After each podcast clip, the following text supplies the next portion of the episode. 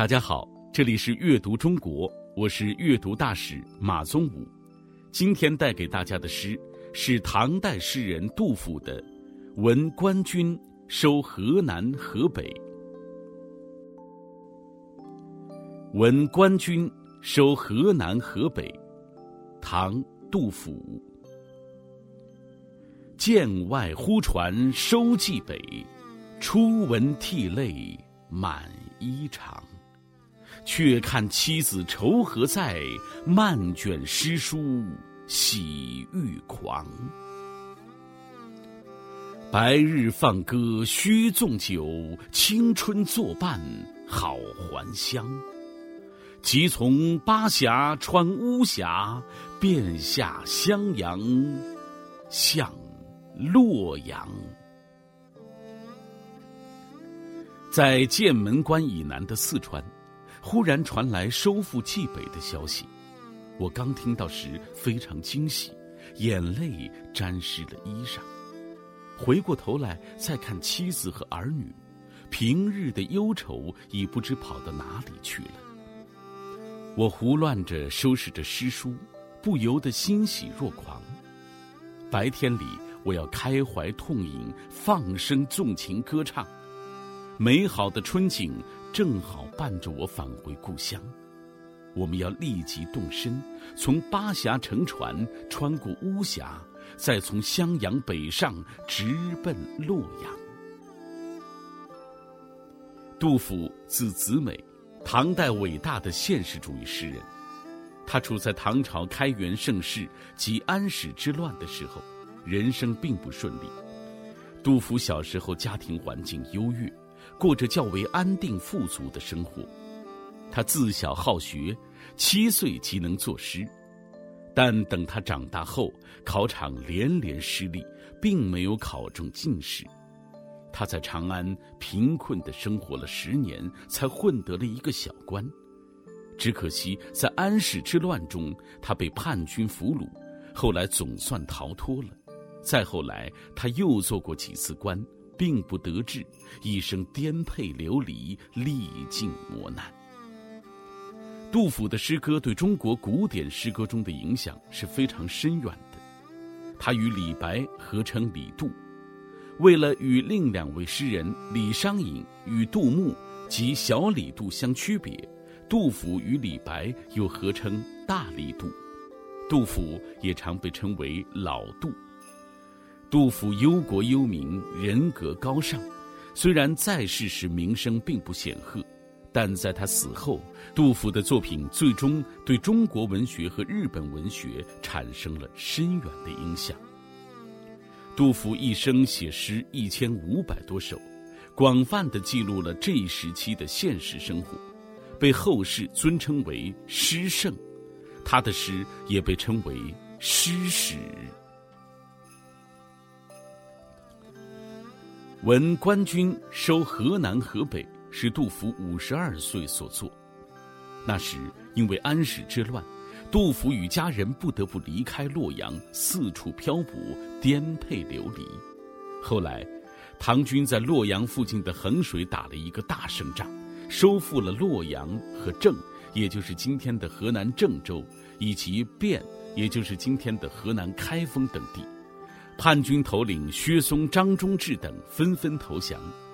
当时杜甫正在四川的时候，突然听到一个令人振奋的消息：史思明的儿子史朝义兵败自缢，其部将田承嗣、李怀仙等相继投降。至此，持续七年多的安史之乱宣告结束。杜甫是一个热爱祖国又饱经战乱的诗人。听到这个消息，不禁欣喜欲狂，手舞足蹈，以饱含激情的笔墨写下了这篇脍炙人口的名篇。全诗情感奔放，处处渗透着一个“喜”字，痛快淋漓地抒发了作者无限喜悦、兴奋的心情。这是一首叙事抒情诗，诗人听到冀北光复的好消息。想到可以返回故乡，不禁喜极而泣。全诗毫无半点粉饰，情真意切，令人感动。剑外忽传收蓟北。首句起势迅猛，恰切地表现了捷报的突然，所以诗人直接的表现就是初闻涕泪满衣裳，表现出初闻捷报的一刹那所激发的感情波涛，这是喜极而悲、悲喜交集的真实表现。接下来，却看妻子愁何在，漫卷诗书喜欲狂。